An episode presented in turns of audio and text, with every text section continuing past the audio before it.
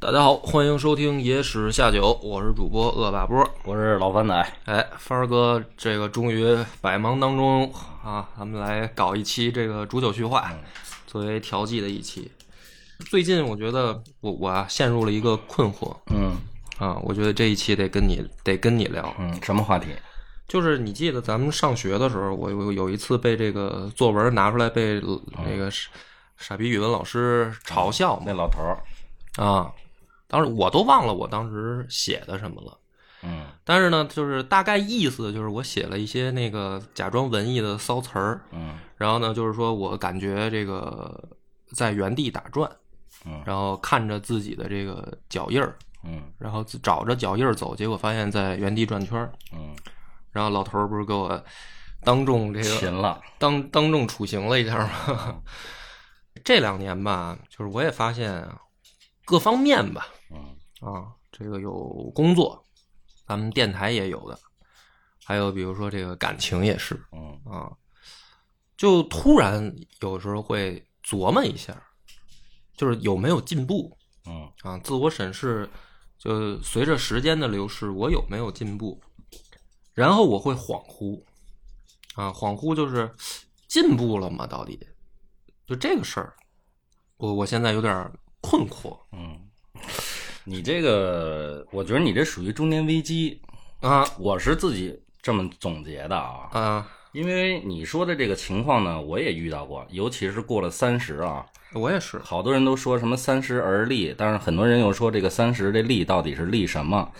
咱不掰扯这些问题，但是就光三十岁这个点，嗯，在你心理上是有一个客观的一个坎儿的。是的一旦过了客观这个坎儿，你会去想，我这个已经进入到这个中年的话题，我的事业成不成，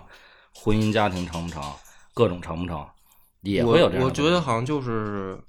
三十岁的那一个瞬间，嗯就是突然的啊有一个焦虑。嗯但是他妈的，我又觉得这事儿很奇怪，就是按说早了，我怎么觉得这个中年危机应该是指的四十岁的四十五、四十四到十甚至四十岁，对四十五岁才应该来的啊。嗯，这个好像不应该是在三十岁来，的。不说明你进步了，这就是进步。进步了，这就是进步。不是，但是这个是就是前半年嘛，现在是现在是接近三十一了，啊。就是然后这感觉没了。不是没了，是焦虑感没了，啊。特别急迫的就是那种想自我证明的那个嗯。感觉没了，但是陷入了一个就是说我我下一步的这个突破点在哪儿的迷茫，嗯就是三十刚来的这前半段，我是我是觉得有突破点，而且很多，各方面吧，方方面面的吧，啊，呃，于是呢很着急，觉得哪个都想赶紧先抓住点什么，嗯啊，然后想就是实现点什么。然后进入后半后半赛程呢，感觉就是前面那些点啊，一个一个就消失了，消失了呢。然后这个就就是他会想，就是说我下一个这个点在哪儿？不然的话，就是我我我现在就没有什么抓手。要互联网公司要有抓手，啊，不是这国企里也这么说。我跟你说吧，你现在这问题我也遇到过啊。以前现在已经过了是吗？没过，嗯以前是知道自己要干什么，但是干不了或者干不成，着急。嗯，现在呢，麻烦了，你都不知道要干什么，连方向都没了。这就是我说的没有抓手，好像。对你就是方向点一旦没有，这个是很苦恼。嗯但它又不像那种你看得见摸不着的切身之痛，你这种叫隐痛啊，更难受。哦，就是 咱们就聊聊这个啊。我我我现在有一个思路，这两天我得着一本妙书，嗯，这个只不念书名了，没没给钱。你你不是买买房了，背上房贷了吧？没有没有没有，我我是这样想，房这个事儿我是做好准备，就是长租了的，长租房，对，呃，因为很简单，我不想不想被这个物质上的事儿束缚住，嗯啊，这倒是真的。我就是想，我要是我那天跟那个老袁、金花他们算账，嗯我就说这一个月啊，我要是什么时候啊，这个达到一个月挣三万块钱，嗯，我他妈肯定就放飞自我了。就是我租一个好点的房不不就不租房了，啊，我就买一房车，也不房车，我就满世界的就是背包游历哦啊，就这我我说这三万块钱不肯定不能是发工资这么来啊，嗯就比如说呃，比如说咱的付费节目啊，这个还更，因为这个跟你在哪儿干没关系，嗯然后比如说这个书出版拿点版税，然后比如说产品卖一卖，是吧？就是一个月零七八凑的吧，我就肯定是这个零七八碎儿的收入，我就就是背包到处游历世界了嗯啊。那个问题是什么呢？问题是感觉就感觉做这个事儿啊，现在实现起来都有点困难嗯啊。就是如果说脱离开这个工作，嗯因为就是咱这个三就是三十刚刚来的时候，我是尝试了一下这个生活，然后发现自己呢自律性也很差，嗯然后呢会更焦虑，呃，就更更加的就是呃，等于你你完全不知道你接下来应该怎么去怎么去自我调节。但是呢，上班呢，上班的问题现在又是这样，就是说不好听一点，就是你经历了这些所有前面的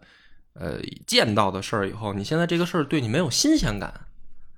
就是你你可能比如换句话说吧，就是还是没有脱离这个工具人的这个这个层级嗯啊。嗯你甭管咱不说以物质基础为条件啊，就是说以这个时间自由度来讲，你想往上走一个层级，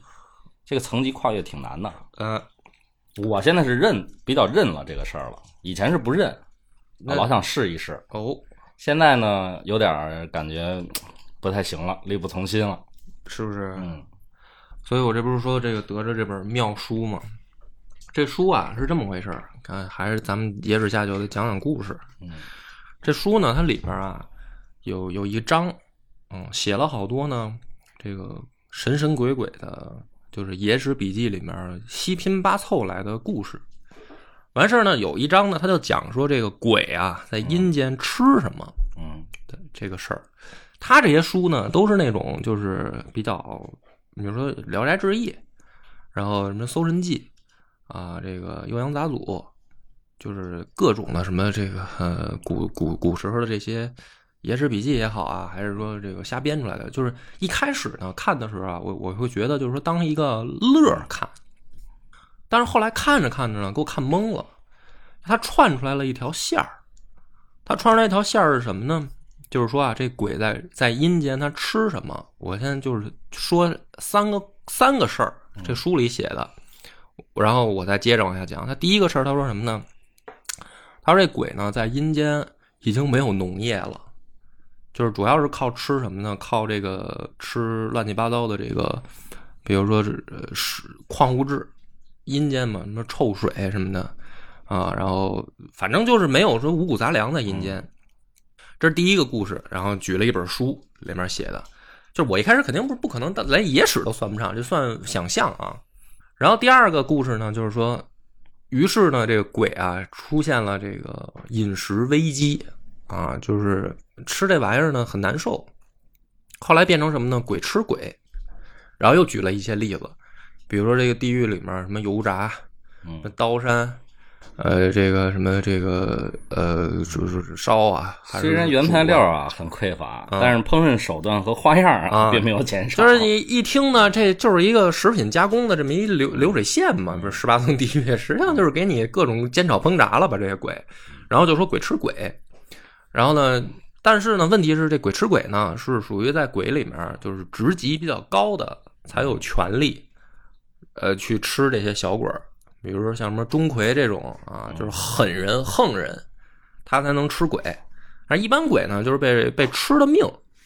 然后也举了一些这个例子啊，比如说这鬼到阳间来，他如果是鬼的话，比如说那个咱们学老小时候学过那课文嘛，有一老头背着鬼嗯背着走一路不放手，然后天亮了，叭扔到地上，鬼变成羊了，嗯，然后呢吐一口唾沫，拿到集市上卖了。这课文这我我都我都感觉这可能是你的这个宗教信仰他们写的文儿。羊、啊对，羊在你的那个信仰里叫救赎的意思呀？不是他是什么呢？就是说他自己胡解释啊，然后他说就是为什么能变成羊呢？后来发现各种的那个志怪小说里面都有这种类似的，就是一到天亮，这鬼呢就变成动物了，有变成鸟的，又变成牛的，什么猪的都有。他说这是啥原理呢？就是实际上你下辈子该该变什么，你进入轮回嘛。然后你进入轮回，比如你下辈子你该投胎当畜生了，然后你在人间啊，你被逮着了没走成，天一亮你就直接就进入轮回程序了，就不用再去地府在这过一茬了。然后唾口唾沫，就是打一印儿啊，就是跟盖一钢戳似的，就是妥了嗯啊。蓝的，所以他说就是、呃啥意思呢？就是说实际上在鬼的这个阴间的时候，为什么加工他们呢？就是他们身上已经注定了要成为食物的这个命运啊，所以就可以鬼吃鬼。完事儿呢，第三类故事呢，再讲再往下讲就更更邪乎了。说如果既不想吃阴间的这些就是乱七八糟的这个不能吃的东西，也不想吃鬼，就是你职级又不够高，就一般人死了以后，然后怎么办？于是呢，他第三个类故事呢，就搜集了好多这种志怪笔记里说啊，说实际上呢，可以你把阳间的东西通过陪葬的方式带到阴间去，就是陪葬品，比如说帝王将相那墓里面都会发掘好多什么嗯，腐坏的谷物啊，是吧？酒啊，还有包括这个人呢，关键是，也有人啊，就是反正就是殉葬品吧，或陪葬品吧，不能叫殉葬品。然后这个好多故事里面也有这个讲法，呃，包括连这个《西游记》都有所借鉴，说这个唐太宗神游地府的时候，说最后贿赂一下这个阴阴官啊，阴间的官员，说送一南瓜就行了。嗯啊，就是把呃阳间的人给带过去，就是因为这边没农业嘛，一个南瓜就够了。然后呢，就是整个他把这串起来，他就是说到最后啊，他开始总结了。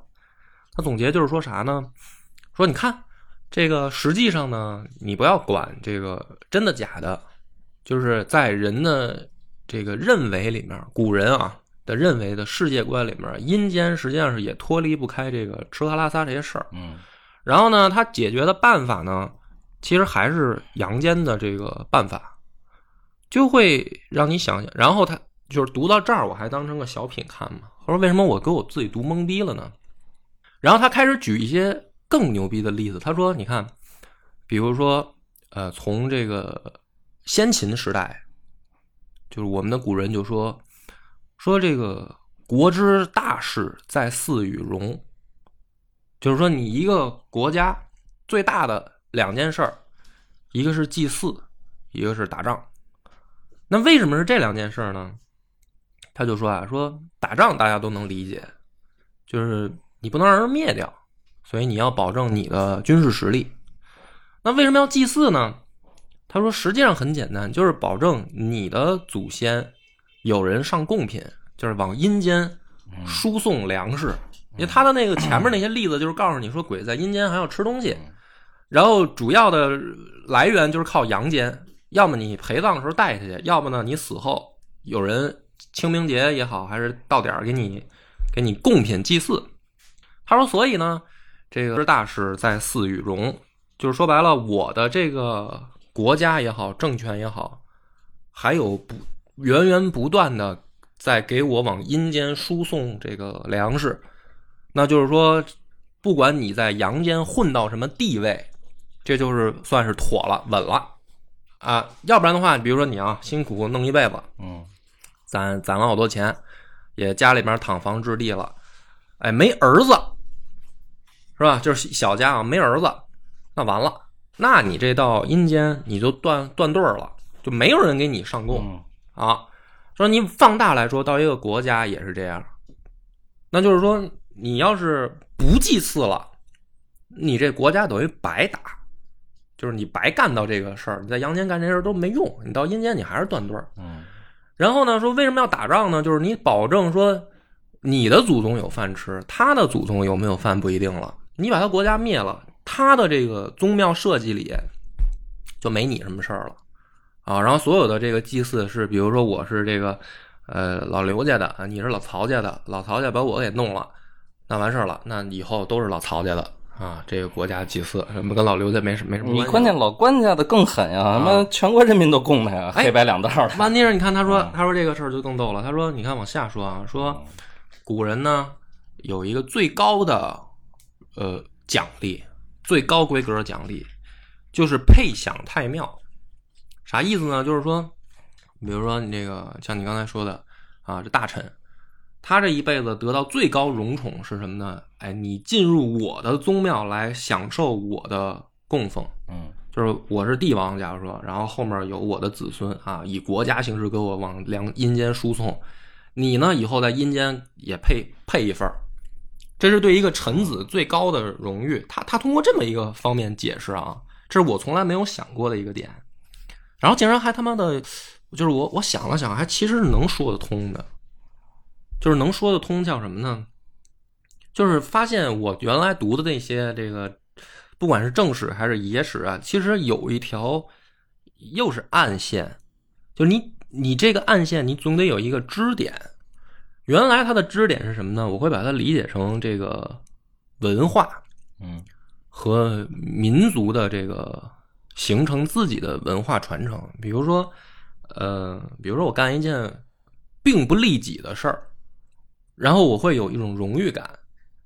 那么这种荣誉感建立在什么之上？就是它并不利，它并不对我自己产生任何好处的情况下啊，比如说啊，比如说见义勇为的行为啊，你看到这个大街上有一个嗯呃有一个身强力壮的小伙子在欺负一个老头儿啊，那可能你要上去这个主持正义。那假如说这件事儿，这件事儿可能对你没有任何的好处，但是有的时候你还是会想去做，或者有的时候你做了这样的事儿，你会有这种荣誉感。那么这个荣誉感它的底层的逻辑是怎么让你产生的？就是历史上有很多类似这样的问题，比如说这个士大夫文人啊，冒着这个杀头的风险要去这个骂皇帝，还有比如说武将，这个亲冒矢石是吧？战场上这个抡着刀要搏一条命，然后为了这个主公。那这些事儿实际上如果放大来看，因为它跟近代不一样，近代说我们已经有一种主义追求，嗯说共实现这个共产主义嘛，呃，烈士先辈们用鲜血染红了国旗，然后并且剪下来一角，然后给我们当红领巾，就是这些东西呢，你是从小受这一套的这个爱国主义教育爱国主义教育。但是古人他怎么来这个东西？嗯就是他的基点在哪儿？其实我在读史书的时候，很多就是说什么呢？我理解的为一种，呃，我理解把它为为一种，就是其实是，呃，生命意义的追求。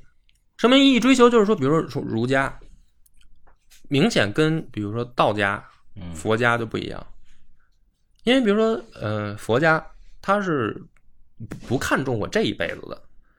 但是道家呢，其实啊，就是某种程度上发展成了道教。那道教实际上也就不太看重这一辈子了，他追求的是就是说我这个成仙。我是说道教啊啊，就是你修行修的什么嘛？比如说这些人炼丹也好，还是静坐也好，还是练气啊，嗯他修什么呢？实际上就是为了成仙。那成仙其实你已经不在这个人的这个范围里了，你就是脱离这个物种了。嗯那只有儒家是什么呢？就是我就很注重的是这辈子，就我就要这辈子的表现啊，行为规范是什么？然后呢，你再往下解读我们这个文化基因，你会发现它最后刨到根儿上，它就是说是为了天下苍生，就是说他呃重视礼教啊，重视等级，重视重视这个规矩这些事儿，为的是什么呢？为了实际上就是统治秩序的稳定。那统治秩序稳定是什么呢？它唯一的一个好处啊，首先帝王稳定了，他是既得利益阶层，他很爽，所以他呃儒家的目标就是做官。那对于天下苍生来说呢，就是呃能过上好日子，嗯这是最高理想。嗯但是其实你还是发现他并没有很大的利己行为嘛，嗯对吧？所以呢，这本书为什么让我读到这儿的时候产生懵逼呢？就是它真的建立一个能让我说说服我去解，就是把之前读的这些东西啊，通过这种莫名其妙的方式串起来的一条线，就是如果古人真的认为有地下世界，就是死了以后是有灵魂会到地府去，死后世界，并且这个世界是跟现实世界有关联的，就是祭祀，通过上上供也好，还是叫什么这个陪葬品也好，还是说清明节的时候这个拜坟，有这种联系，那么它就可以有一个底层的逻辑上的支点。就是为什么我要现实当中做这些事儿的支点。哎，那你比如说这个佛家，佛家某种意义上它能够做到三教三教，就是在中土的三教融合，其实也是在这个底层逻辑点上打通。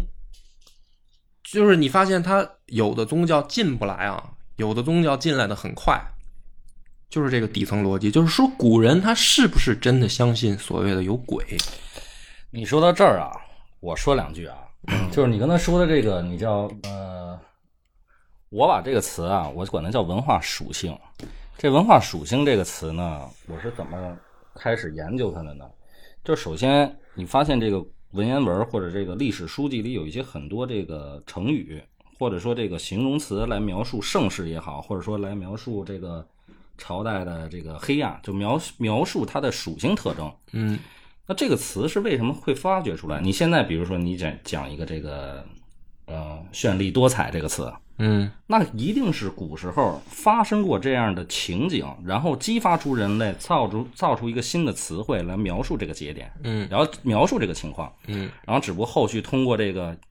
文字的这个流传流载下来，你知道这个词，嗯。但是你知道绚丽多彩到底指到到什么程度吗？嗯。我想，如果要不是说现在有这种影视剧来还原，比如说这个十二时辰，嗯。你知道唐朝到底绚烂到什么程度？你不知道。啊所以我把它这个总结成为一个文化属性。什么叫文化属性？有两点。嗯第一点，传承。啊传承下来的是什么东西？传承下来不仅仅是在于这个客观情景的描述，它里边包含的你刚才所说的这个我们中国人古代先人的一些思想嗯啊。但是你这个，我通过这个思想的问题，我倒是想明白了。嗯但是你再往前推，夏商王朝，嗯或者说再远古这个伏羲这帮人，嗯他到底是人还是神？啊，所以我这个不是最近在写这个出版社约稿的一个通史吗，我就在我研究了这个事儿你知道，包括老子，啊我都觉得他们可能就不是人，啊，就是不是现在咱们这样的人类，嗯或者说是人类发生了一个巨大的变化。嗯嗯，因为有一些东西，你比如你往上推礼仪，帮呃，你刚才说的礼仪等级、治国之道，这可以都往上推，因为它是有些是是要适应这个朝代发展而被创造出来的。嗯但是你再往前推，有的东西你推不出来了，你用人的思维是推不出来的。嗯，嗯，不是这个，我我研究的时候感觉还是能推出来的是吧？啊。你举举几个例子，你比如说你刚才说的这个女娲伏羲，嗯，你说女娲伏羲她是一个什么形象？女娲是人的想象集合体，嗯是啥意思呢？就是原本我们有母母系崇拜，嗯母系崇拜的根源是生殖崇拜。嗯那为什么生殖崇拜呢？是对抗死亡，嗯就是因为死亡率过高。嗯那这个远古时期，大自然的这个环境，人类还无法征服的时候，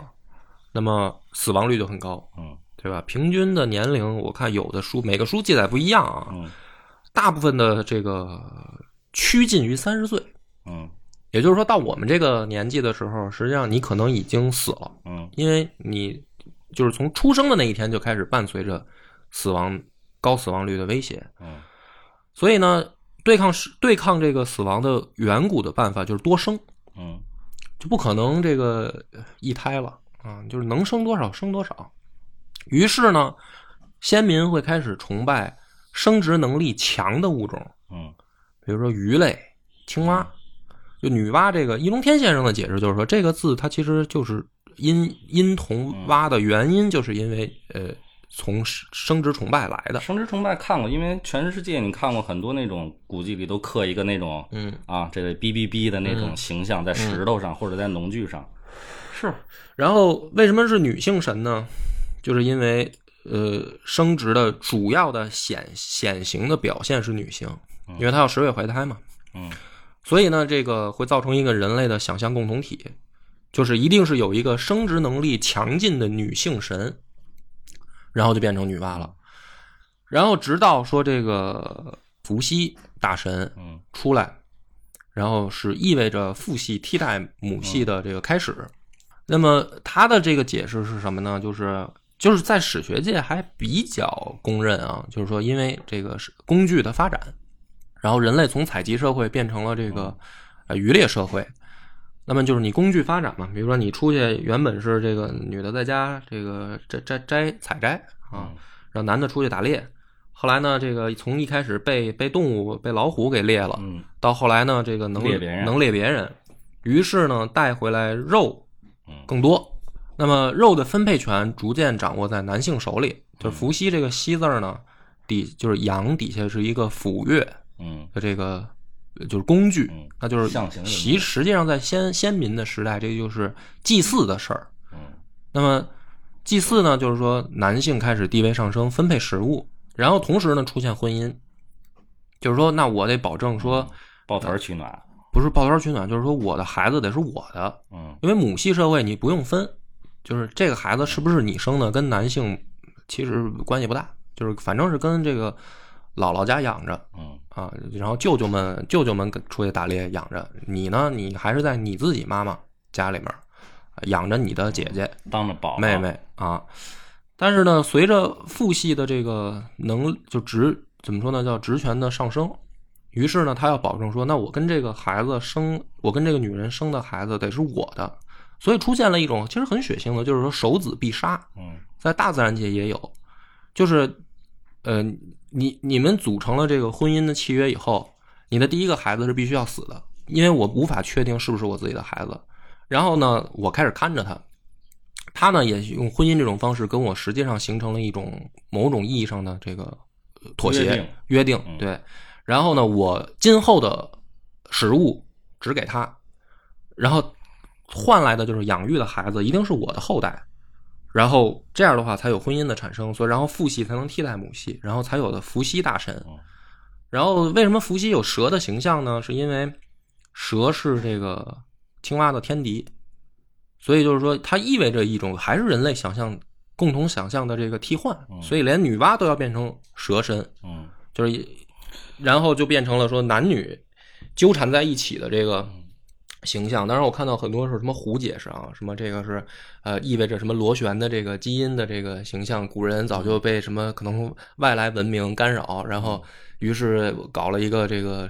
呃，说女娲伏羲纠缠在一起，意味着这个螺旋基因的这个意思啊。但是实际上，如果只是从呃历史的角度来说，这个怎么由来的，不不是那一套说辞，就是没有所谓的什么地外文明影响，就是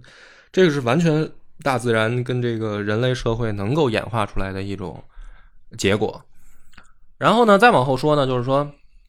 呃，每每一个形式的转变，就比如说从这个部落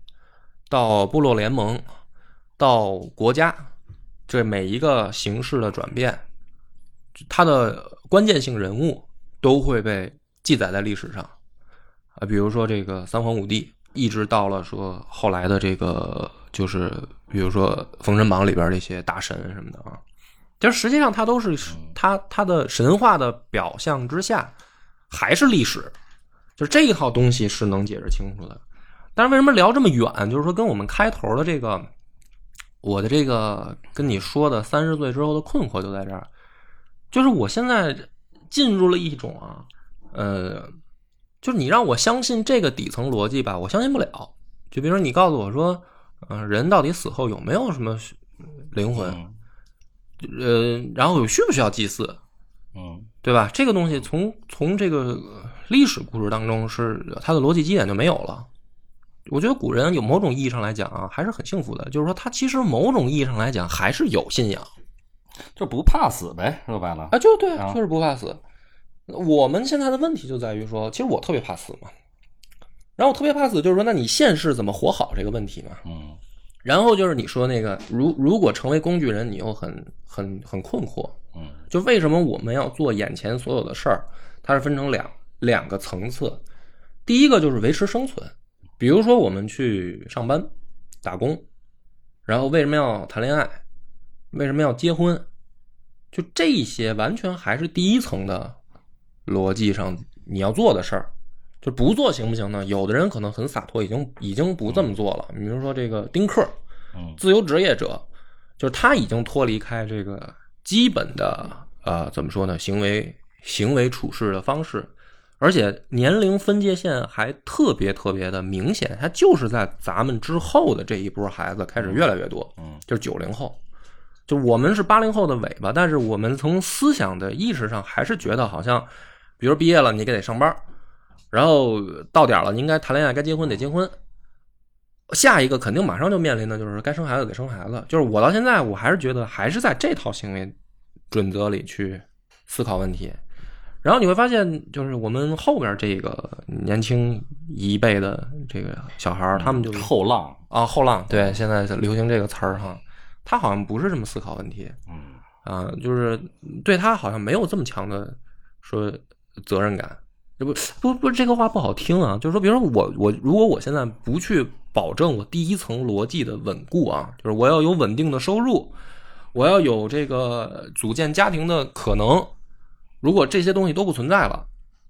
然后我会找意义嘛？找意义，那就是说什么是意义？比如说我我们做这个电台算不算意义？那么可能某种程度上也算，但是它是第二层的，就是在我完成第一层所有的事儿之后，我再向上突破的时候，我要去做一个，比如说野史下酒，那这个东西其实嗯是一个更怎么说呢？更高的追求。就是它绝对不不是说影响到你生存。就是我做这个东西，如果说它不挣钱，我还做不做？当然做了，因为这是既有爱好，又能实现某种的呃自我实现价值的一个手段。呃，但是如果不做呢，其实也不影响。嗯，就是你前面你该该怎么着怎么着，你的生活还会继续。那么问题就是到三十岁以后，这个后半场啊，就我觉得下我有一种很悲观的想，我们下面的人生都是在后半场了。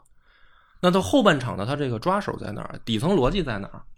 然后就又看了一些这个乱七八糟的这个书和言论啊。就是你听过那个有一本书叫什么《自私的基因》吗？嗯，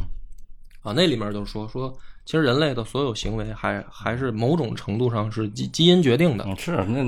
那个大公无私的。都死了吗？早就对，嗯，留下来的就都是这样的了。这个呢就不不延展讲，因为好多自媒体呢都去做了视频和这个相关解读。所以感兴趣的呢，就是你直接上网一搜就能找着。这本书叫《自私的基因》，然后有很多的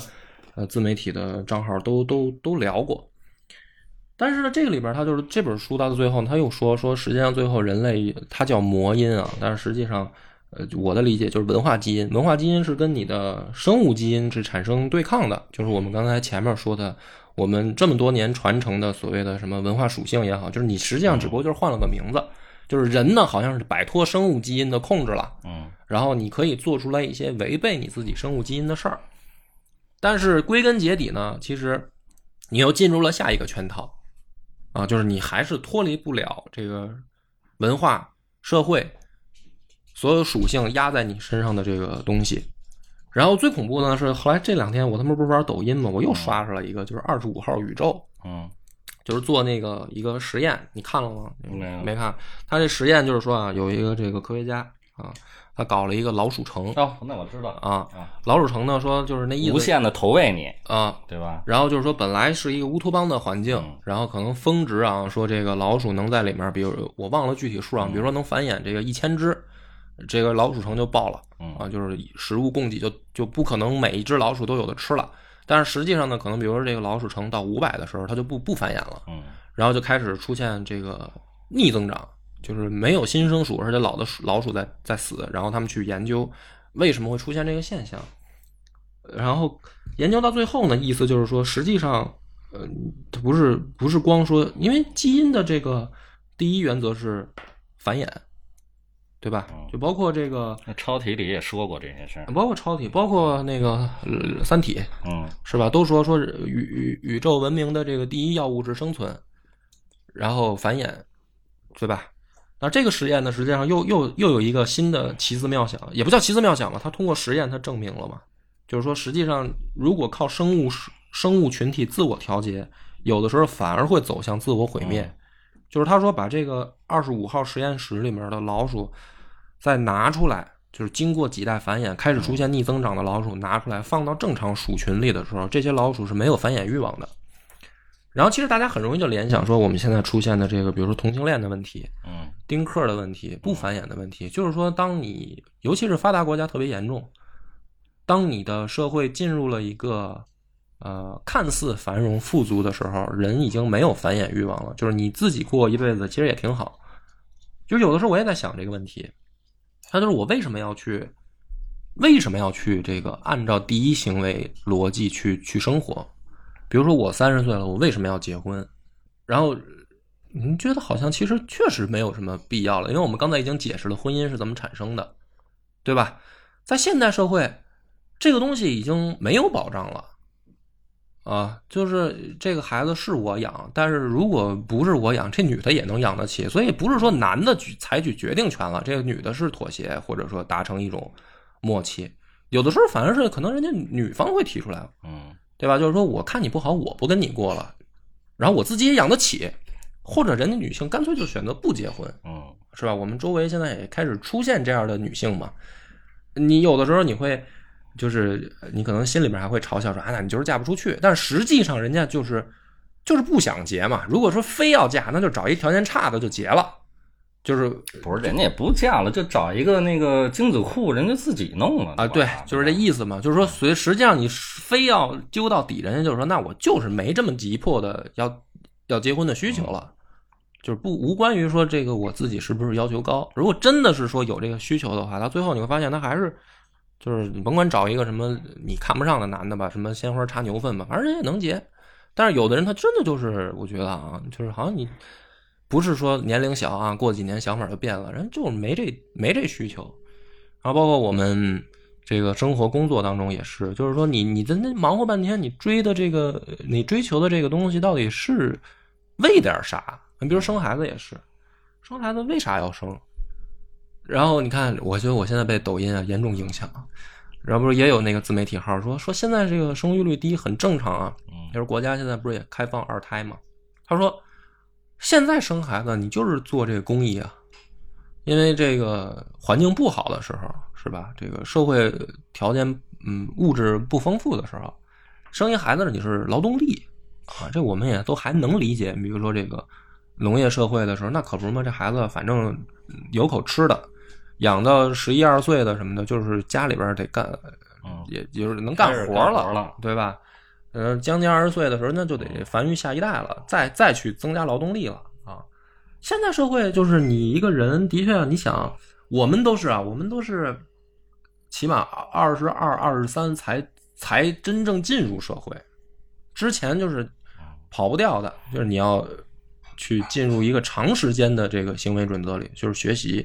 考试、受教育，受教育，啊，然后这些东西跟生产其实都没啥关系，那就是你对你对这个家庭产生不了任何的物质回报。然后呢，现在更可怕的就是，尽管你到了这个二十二三岁以后，你好像进入社会了，还得管家里要钱。但是对你其实还是支付不了你自己的这个生存的底线。这好像日本的情况比中国更严重啊，三三四十的还在家那么躺呢。，对啊，嗯完事儿呢，就是，然后你你发现你好不容易，比如说咱们啊，比如说咱们现在混到三十了，好不容易感觉行了，就是我也肯定自己能养活得起自己啊，我也我也不用跟家里伸手要钱了，然后马上你就会发现，你下一个行为准则你又满足不了。嗯我指的是大多数人，比如说你要买房，买房呢，你你现在的工资是吧？你干十年，因为大部分，比如说北京，我看正常的这个平均工资嗯还是没超过一万五吧，应该就是一万到一万五，一万多块钱嘛。平均工资啊，一万块钱啊，那就是这个工资跟现在的房价一比，就是你还是远远不能满足说我要说现在我就去去自己弄套房结婚，就是你肯定是需要家里帮忙。就是有些人那个站出来说我就能行，那您牛逼。但是我我说的是说大部分人啊，就是受过这个大学教育毕业，开始进入职场工作，然后好不容易混到三十岁，还是不行，又得跟家里要钱。那到我们这一代，我好像完全没有看到任何的这个突破的可能。就是说，我要是生一孩子，他只能还走这条路。那也就是说，他甚至可能前三十年还是我得给他提供物质条件保障。那么，比如我现在三十岁，是吧？我给他提供三十年，等到他三十岁的时候，终于什么都置办齐了。首先，我后面这三十年，那不就是下半场吗？嗯，就是说，那我肯定就没跑啊，就是我就是，其实我干啥都是为了他了。然后呢，等到他好不容易成了，我也就该去了。嗯啊就60你是不是觉得特别不甘心？这下半场对啊，所以就问题就在这儿，就是那，然后早看开早解脱嘛，好多人，我其实其实就羡慕这种人，早看开早解脱。对吧？我都不结婚了。我说你刚才说在日本更严重，对啊，日本好多就是那个领着低保去那个女仆咖啡厅嘛，不是？我看好多新闻、是吧？嗯网吧宅男那种啊，就是就是我就是颓废的一代，又怎样？嗯就是他如果真看开了，我觉得那他牛牛逼，就是跟古人说我他妈离离家这个去修仙了也好，还是出家了也好，那这个是真的就是怎么说叫大福气啊？不是，我觉得莫不如就是两种解释方式啊，两种完全相反的。第一，你说这个，我觉着在解决了物质的基础需求之后，我觉得国家真的应该倡大力倡导一个就是文化需求的建设。精神食粮的匮乏，嗯就会让你导致有各种乱七八糟的想法。嗯准确来说，就是精神缺乏，但是你物质又有保障，你又饿不死，又不是自然灾害，嗯你就会多想。嗯二一个，我觉得像日本那种状态啊，他那个可以这么解读，有的呢，我觉得是想太多了嗯啊。你说这人顶多了，回头七十岁到头了吧，平均岁数。嗯你放你七十多岁放在这个历史的长河里，它就是凤毛麟角嘛。你时代的这个趋势，咱现在呢，就是说，我就比如我现在问你哈，嗯首先我刚才说的那个假想，嗯因为因为咱俩其实都没跳出来这个八零后尾巴的这个嗯逻辑行为逻辑的这个规范，就是其实还是哎，我先问你一句，嗯我不管你承认不承认，我先问你，嗯你觉得咱们从小受的教育是不是一直影响你到现在，是啊，对吧？就是跳不出去啊！我就是我现在我说下半场的这个最后我的这个没有抓手就在这儿，就是我就我承承认我也跳不出去，我跟你说，其实下半场就是想招最好能跳出去。嗯你看九零后这一代，他们跟咱们受到的教育不一样了。嗯，对啊，所以有的时候我就问你这个事儿嘛，今天为什么我说得找你聊这个事儿？就咱别用大词儿啊，嗯也也前面聊的这个逻辑啊也好，什么社会啊这些，我觉得够了，就是听听的人也都听懂咱们说的是什么，就是后面这怎么办的问题。嗯，比如说你现在如果想起来后面三十年你要过这种日子，就是你害不害怕我肯定受不了。啊？嗯，我也是想扑腾又扑腾没结果。现在现在的状态啊，啊，对呀、嗯，啊，就问题就在这儿嘛，怎么办？怎么办？哎怎，么办？咱就说说人话啊。对先扑腾着。先先先走一步看一步，对，只能这样。就是没办法，没有办法认了，认了啊啊。其实我觉得认命也是一种办法。哦，就是你要想改变，你首先得认清自己，你几斤几两，没准儿他就骗了。嗯你看过很多就是那种美国还是英国拍那纪录片，就记录这人一辈子。他在某一时代，是比如你比尔盖茨能出来，就是因为他小时候受到这个教育，就是他因为五十年代生人，才能有可能出现他这样的人。嗯，我觉得这有些东西是先天定下来的，你再怎么改改变不了。就像咱们说八零后一代都是九五年上小学，一直到二零零一年，这差不多这个初初级的世界观建立的时候，嗯那他那大环境就那样，全国都这么教育，嗯你怎么跳脱出来？嗯我觉得还有一种办法啊，嗯，我不知道是不是叫的办法，就是多出去游历。但是很多很多人没有这个条件嘛，我那我只能说，我只能说放在我身上，嗯。就是多看，因为我以前跟你说过这个问题，就是你也出去旅游，嗯。就是一开始你甭管什么目的，反正你旅游次数到一定次数了，你突然就觉得脑子开了，嗯，但是开什么了你也不知道开什么了，就是感觉哎视角啊什么的眼光放开了，嗯。有什么用啊？不知道有什么用啊，对啊，啊？其实这个这个事儿，就是我还是还是回到咱们那个三年那个见面会的时候嘛，嗯那个时候不是我史官进入黑暗期嘛，嗯就是读读的他妈书多了呢，反而这个看东西很灰色。后来呢，这个呃有一个改变嘛，就是真的是听众也是啊、让我因为我当时才慢慢了解到，就是好多人听《野史下酒》呢，是当成一个这个乐乐儿，不是不是说那个就是打发时间的乐，而是说能当成一个缓解精神压力，然后能够放松的一个节目去听。就当时给我触动很大嘛，因为我觉得说，那我不能不能讲太灰色的东西。嗯就是如果有人听，是因为说他能够觉得，反而听我这个东西是放松，那我就不能再给人更大的这个。所以我倒不这么觉得，我觉着要我听，我就是找感同身受的问题来了，就是大家碰到同样的事儿，嗯同样岁数聊聊，你该怎么聊怎么聊。嗯你可能没有解决办法，但是你这是一个出口，我说出来了。嗯你可能搁他自己，他永远不说，他就跟心里憋着。但那不行，那他的问题是他听啊，他没办法交流啊。就我们是变成抒发嘛，嗯他是只能单方面接收嘛，然后留言我们也不可能每一个都回啊，所以就不能那么做呀。然后后来呢，昨天晚上我听这个，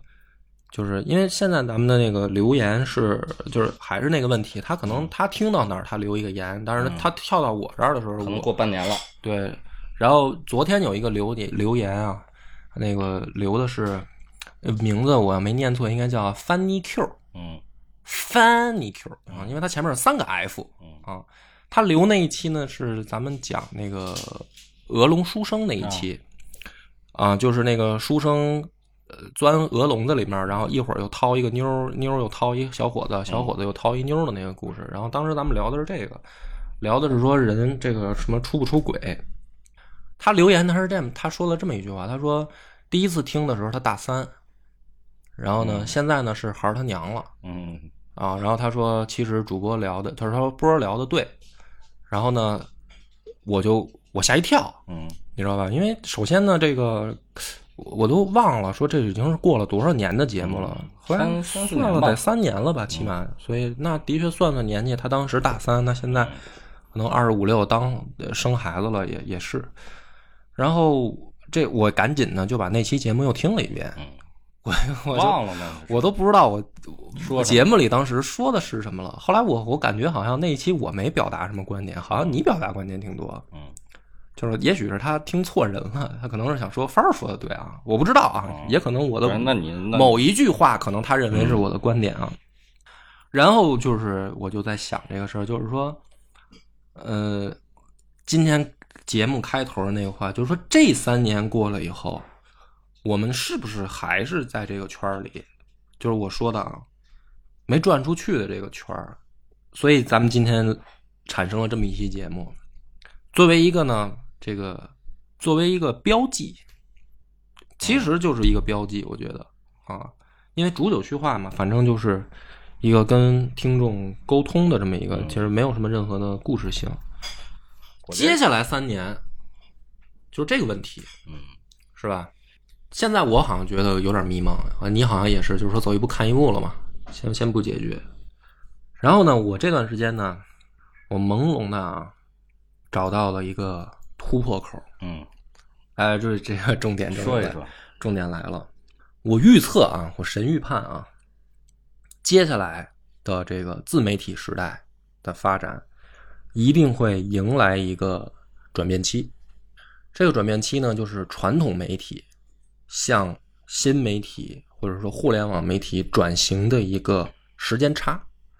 那比如说呢，比如说我们传统的这个看电视，嗯听那个调频的广播，到现在呢，大部分的我们接触的人，已经，你看我家里都没电视，嗯是吧？我也我也不用收音机，所以我大部分的消息全部来自于手机和电脑、网站和这个自媒体的平台。然后可能我们因为在一线城市嘛，所以我们接触这样的人比较多。但是我相信呢，从这个二线城市往下，三线、四线，尤其是年龄再大的人，他们可能还是在传统媒体的这个接收渠道上，比如说他可能还会看新闻联播，呃，可看那个电视，各个地方台。但是我现在了解到的是，融媒体转型是国家的一个大趋势，就是因为这个东西已经出现衰退了，越来越多的从年轻人开始，呃，已经用手机、移动互联网来接收资讯，而传统媒体呢，没有第一时间站出来，是因为他他不适合，嗯对吧？因为这个呃容错容错的概率很低。比如说，比如说你一个电视电视台，你不可能像聊城野史下酒这样，对吧？你去看电视的时候，出来讲的一定是我们一看面相就是德高望重的老先生，呃，易中天老师、金连海老师。这个除了他的面相和他的知识的底细这个体系以外，他一定还有一个标签儿，就是某某大学教授。所以呢，你很难听到说，呃，恶霸波和老番仔你绝对现在也看不到说我们两个跑到这个传统媒体上去。但是呢，这又代表了大部分人的一个需求，就是我们已经习惯甚至厌烦了传统媒体的信息，所以我需要一个更多共鸣的新媒体的声音也好，画面也好。所以你看，我们抖音也好，还是我们现在的这个音频的呃电台，都都进入了一个其实快速发展的阶段。而且最重要的是，传统媒体开始转型，嗯，就是比如说啊，很多的你只要网，我不能点名啊，就是说你你去网上一搜，你会发现好多呃传统媒体开始做自媒体的软件 APP，然后把你原来在电视上能看的东西，通过这些东西放放出来，就是你在手机上也能看到。所以我的预测是什么呢？接下来三年可能会有一个短暂的自媒体的春天，就是在。传统媒体转型完成之前，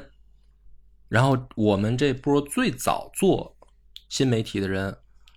可能能见着钱了。就咱们现在前面做六年，实际上就就就叫没见着钱。嗯，是见着钱就没困扰了啊。对啊，见着钱我就已经实现了，就就不用出现我那个第一第第这个三十岁以后的困惑了嘛。但是我估计接下来三年可能咱们能见着钱了。嗯。但是，也就是也就是这三年，就是只要传统媒体转型完成，嗯，人家的优势一发挥出来，又没咱啥事儿了，这是我的预判啊。也可能这个时间上会短，比如说一年，可能人就完事儿了。你没准人半年你就成宋江了，人家给你招安了。我现在不就是被被被招安状态吗？是吧？所以我预判的是这三年啊，是我们一个出手的机会。嗯，出手什么？就是，比如说啊，比如说这个电台，这是我现在一个朦胧的想法啊，肯定光靠我们几个这个朋友之间性质的主播是不行了。嗯，就是说白了，就是家族企业能能力有限。嗯，比如说个人综合到个人身上，就是我现在经常是被，比如说别人提点的是什么呢？就是你某一方面能力不行，就是三十岁刚开始的这个。前半场啊，我是不服的。嗯，到 IP，哎，我是觉得，比如说，人家说你这个你也没有设计感，比如说你的小到微信公众号，小到你的节目封面，大到说咱们生产这个酒的这个包装，就是你是你有很多的问题在里面，包括电台的运营的方式。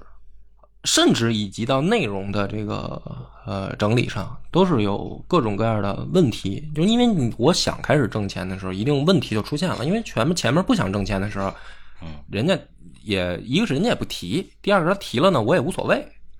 现在开始有人提的，所以前半场我是很很很不服气的。我说那其实就是就不是改不了。后半场我是觉得他确实改不了，就是能力有限嘛。可能我只擅长。看历史故事，然后再用自己的方式讲出来。但是你要其他方面，比如说，比如说现在拍抖音吧，我那我真的是不行。就是我现在还有那个镜头紧张感，就是不是不擅长。当然，可能我再拍一年两年，我也就是看着镜头谈笑风生自若了。但是现在还是不行，这就是个人能力问题。然后包括这个去跟人谈合作，就外面比如说啊，如果有挣钱的机会，该怎么谈？你知道吗？就是我我我那个，我被两个人啊，这个像洗脑一般的刷了一遍。嗯，一开始呢是老袁先跟我讲说这个品牌思维，我这个我很朦胧。嗯，就是我一开始说咱们野史下酒呢要有核心，就是玩味。嗯，这是一心法，但是呢其实不是品牌，这是我们做节目的一个灵魂灵魂所在吧？核核。然后后来呢，老袁开始说你要有。品牌概念就是说，比如说从你接广告到你去做节目生产的形式，然后他给我画那个什么六角星的那个图，然后告诉我你的这个位置在哪儿，告诉你你是犹太人，然后对，操，那应该画一五角星啊。然后呢，先告诉我了一遍什么叫品牌啊，然后我我我接受，怎么我得我我先慢慢了解嘛。然后呢，照着这个方向努力尝试。然后后来有一天，一大哥。跟我说说那个你要不要你尝试做这个带货，嗯，然后我就很排斥，我说这个首先对对我的粉丝可能是一种伤害啊，甚至有点变成像收割了，就是我现在有有一点流量了，然后我就卖别人的，因为你看咱们卖的东西基本上都是我去生产的，就是从一开始的笔记本到衬衫，到现在这个酒，哎，而且尤其是现在这个酒，这是我花了大精力啊去打磨出来的一个东西，当然还不够好。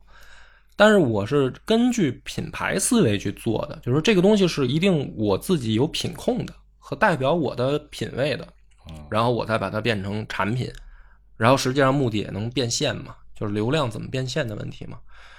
然后老袁说的那套呢，跟我还有点不谋而合，就是我虽然不知道该怎么去正规化，但是他那个方向，我觉得是我当初朦胧想的。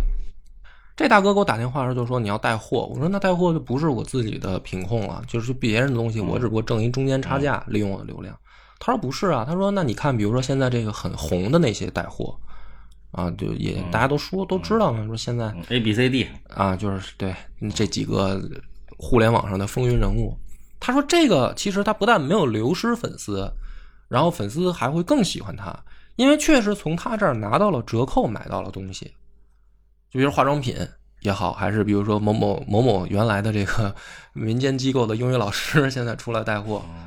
就是他不但没有流失粉丝，反而人家觉得更跟他拉近距离，因为确实你东西假如说确实又好，然后你又你又给我拿到了我的折扣，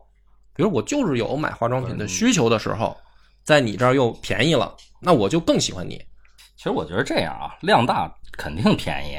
这个是一个问题，还有一个问题，你知道为什么就是这些带货的人现在受欢迎吗？嗯，我觉得这样，因为同类产品太多了，嗯，没人愿意选择。嗯，他对你有一个基础的信任，通过节目，然后通过你的审时度势，你来帮助他进行选择，这是一种时间上的节省。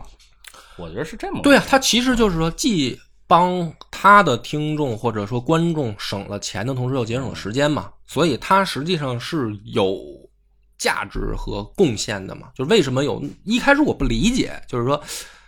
他不就是一个销售嘛？所以这个带货逻辑是一个销售逻辑，是一个售货员逻辑，它不是一个品牌逻辑嘛？就一开始我不理解嘛，就是野史下酒可不可以走这条路？我认为不行，嗯，对吧？我觉得这是对我品牌的一个损害，因为你全部都是在卖别人的东西，然后久而久之你是可能能也挣点，而且咱这流量现在也也做不了这个事儿，因为小嘛。就是说，如果你真想做，你也拿不到比别人低的折扣嘛。然后呢，我现在想的就是说，这三年我们怎么做呢？我是希望那个就是联合听众的力量，就是我们从呃封闭的制作变成开放制作。所以我们后来弄这个博客公社也是这个初衷在这儿，就是我我我我开始我很着急，就是说怎么能够让更多的人会做电台。然后，其实当时有一些人不理解啊，就是他说：“你你你去做这个事儿的话，你有什么好处？”我说：“我确实没好处。”但是我说：“现在这个东西都不是个行业，行业都没有，你你也挣不着钱。只有当这个东西变成一个行业的时候，然后说才大家都能挣着钱，我我也才能挣着钱。但问题就是现在这个平台不给力的情况下，谁来挑这个头？”而且一个电台是不行的，单一电台不行，因为你让别人加入的时候，别人就会就是咱俩流量不一样啊，那人也会想说你是流量比我高，但是凭什么你是这个就是比如说联盟里面你说了算，就跟这个三国时候关东群雄聚会的这个概念一样，就是我凭什么听你的，然后就开始自相残杀，所以我们看到目前很多出现问题就出现在这儿，就是首先你。这个组织者他不适合做一个裁判，所以就必须用公社的一种方式，就是公社其实不是运动员，嗯，对吧？然后呢，就是说我现在想的是通过这个做一些别的电台的节目，发现这个东西确实可复制。一开始我不自信的是说，首先这个我自己也没挣着钱，然后呢，呃，我也没有标签在身，嗯。也没有一个官方的认可，就是你凭何去教授别人？后来我发现，就是说，那这个不是根本的重要的原因，重要原因是到底这东西能不能复制？比如说，野史下酒做了六年的经验，可不可以传授给别人？就现在我觉得是可以的。比如说，你从一一本史书都没看过，你也没有当众啊，或者说在。自媒体上有任何的一个长节目录制，你可不可以成为一个电台主播？一开始我觉得不行，就刚开始做的时候，因为我的确发现有的时候需要天赋。现在我觉得好像可以了，就是我找到一个方法，然后呢，并且也有志同道合的一些人的出现，就是他们也认为可以啊。比如说这个金花，她也觉得行。那我觉得这个事儿是有的干的，所以我现在想的一个事儿就是，就今天咱们闲聊闲聊，但是我我一个朦胧的想法就是，可能最最长只有三年时间，利用这个时间差，能不能做成一个开放电台？而且我只是传授经验，我不去做一个公司运作。如果这事儿成了，就是解决一个问题，能不能有一批人，当跟我们一样产生这个困惑的时候，用这么一种途径突围，然后实现成什么样呢？就是我理想当中，就是如果一个月在现有物价基础上能实现一个月挣三万，不上班，到处游历世界，开阔眼界，我就想做这个事儿。嗯，我觉得可以尝试吧，但是有一个问题啊，就是我也在观察，是因为很多现在的人很浮躁，就尤其你知道有一些主播啊，我指的那主播是就那种啊，就很没有下限的，嗯就是只为流量。而且我刚才我也听你说这个愿望，这个事儿是个好事儿，也没问题。但是我后来我想，你说什么椰式下酒，你知道最大的特点是什么？是文化输出。嗯，对啊对，吧？嗯，你莫其实你莫不是说这个，你说开放式的电台啊，还是这个播客联盟也好，其实我觉得这个定位啊，不不这么定位，你把它变成一个文化输出平台，我觉得更准确一点。嗯啊、这个特征更准确一点。嗯所以我觉得你还是照着这个方向走。你至于说你做音频、视频还是什么抖音，这只是一种方式方法的问题嗯啊、我觉得后期看吧。嗯还是把文化这个核心要素你抓在手里，我觉得会有益于其他的嗯，这个别的这些平台或者什么行业。行吧。然后那个闲聊了一个多小时，呃跟大家聊了聊我们最近的想法。然后有大家